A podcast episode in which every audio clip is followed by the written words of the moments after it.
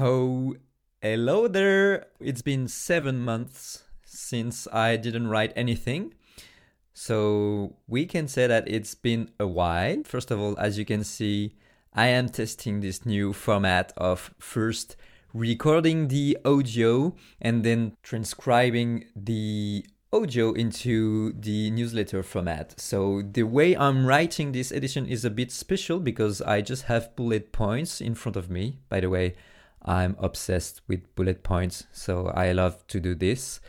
I only have bullet points and then I record and then I use Descript, which actually transform the audio into text automatically as I write. So this is pretty amazing because I can, you know, edit either the podcast or the newsletter using the same user interface, meaning if I remove a sentence from the text I see in front of me, it will be also removed from the audio of the podcast.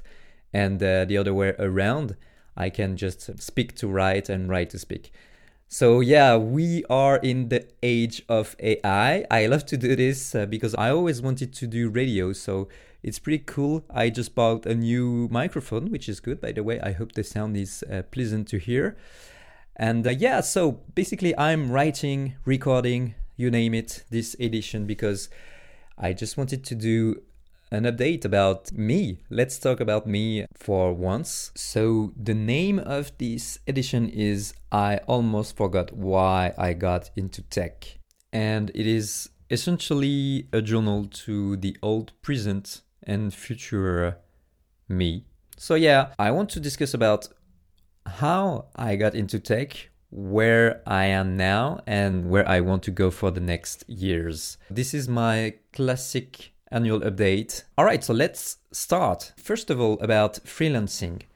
I think freelancing is cool, but still not the end for me. This is something I shared last year for those who were already following me before I even started to do guests. I was writing on Cool Guys. It was in French back at the time, uh, one year ago and I was sharing about the idea of becoming hyper freelancer. What are hyper freelancers? Basically, freelancers who also write content. So, if you are listening to this edition, you know about my content. Hyper freelancers are also consulting, of course, and also creating products. So, for instance, education products such as online courses or even, you know, apps, SaaS, or whatever.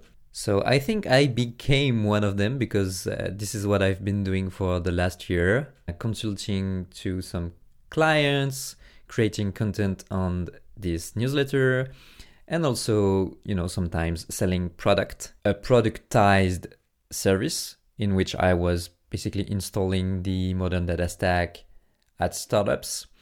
And this brings me to the learnings from this last year. So basically, I have now some certitudes on how to grow startups.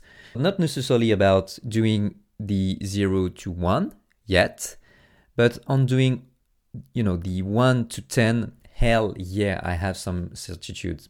Product led growth is fascinating, and B2B, SaaS, and even fintech is something pretty fun actually. So, yeah, a quick note about this I've already shared a lot about this philosophy, but basically, if you are a product led growth company, either a B2B SaaS or fintech, you will always have opportunities to work on your data, to invest more in data, improve the team, the stack, the processes, and so on. If you work on that, you will always have better results and faster growth than if you work on acquisition and try to drop as much money as possible on your acquisition funnel first. So, yeah, that's my big learning.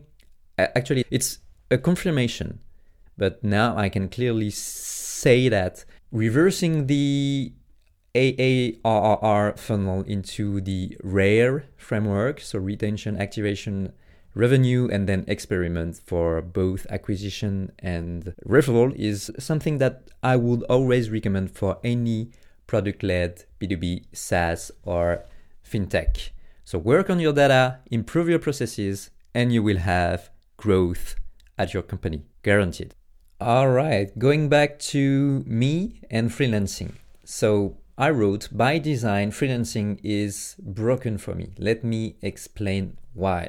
So, first of all, I think I am a maker and I am happy when I build things on my own.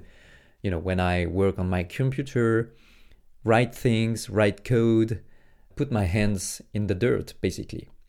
And the thing is, if a client needs my help in this space, he's probably doing something wrong with his data setup, which is okay, of course, but he also probably doesn't understand it correctly at all. And that's why I was w- writing a lot about it last year.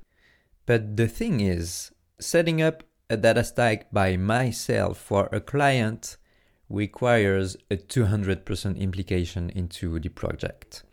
So that is precisely where things become complicated and frustrating because if I am 200% implicated into something that has often a lot of friction, you know, because developers are not implicated and not concerned about the subject, often it happened with the companies I was working for.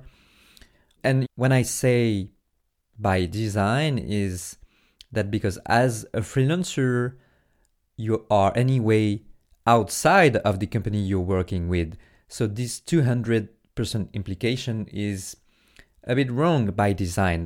So yeah, that's really the thing I've been noticing while accepting to do more and more client work as a freelancer. All right, from that, where do we go? I think I have two options now. Either I join an early stage small startup to take some equity and give this 200% implication into this company that I will join. But you guessed it, this is not what I want. So I have a second option. It is to take more risk and to build my own company, to try it on my own. And here we are. So, yes, I am launching my company. I am not stopping freelancing right now, right away, but more seeing freelancing as a way to survive before eventually focusing 100% on the product I will be launching. Because, yes, now we are talking about a product, we are talking about a. So, yeah, I'm stepping away from freelancing and I might be launching a call only version of it, meaning clients would be able to pay for a consultation call, let's say one hour, two hours, I don't know. But that's it. I will only give advice and don't put my hands in the dirt, not at client companies, only on my own company. And this comes from a reflection that I had when traveling in Asia back six months ago. I was just thinking, well, now I've seen the average level of clients and successful companies, and I am basically less and less afraid to give a try to starting mine. Plus, I really don't have anything to lose. You know, I'm not in a dangerous situation. I know where to sleep anywhere in the world. I have enough money, so why not? Why not? So I will go to what this company is about, what the product is and will be, what is my vision, and so on. But I just want to add a note about solopreneurs because I actually think that they are the future of work and the company I just want to build will be actually really close to a solo business. I think that adapting is a major skill to have right now because of the speed everything goes. For sure, you will always go faster with a small team than a big, broad, large enterprise company. So, the conclusion about, about this is that small is great. And this is really the format I want to build my company on. To give you an example about this, so I've been personally really lucky because by chance I found this PLG data tracking and analytics thing, which feels like a game to me, but apparently is a very rare and valuable skill to have. So, my one person monopoly, one person solo business could be about this. And by the way, I won't stop it because I know it's a very good way to grow companies because learning never stops as well. And also because it's funny, even in B2B. And this can also feel like magic sometimes, especially when you leverage automation. I basically love to do this.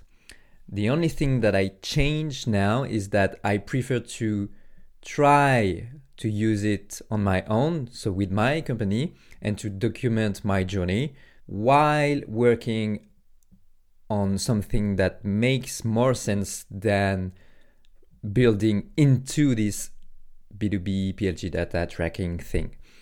So, yeah, this is my specific knowledge I have at the moment, but this is not the dream that I have in my life and the thing that I want to work on for the next 10 years. This is something that uh, I will use building my own SaaS, but I, I won't be building into it, right? To finish this update about last year and what I've learned about freelancing, hyper freelancing, what I will be doing now is not changing that much from this hyper freelancing idea because I am actually transitioning into the final version of it. So my freelancing will be pure consulting, consulting calls only, content on this new version of the newsletter with a podcast, and finally a product which will be a B2B product led SaaS. Also, Staying small is great and still a very good way to make nice things. Solopreneurs are not solo, they are multiplied by leverage that they can have through media and code. And this is accelerating because of AI. What a time to be alive, guys.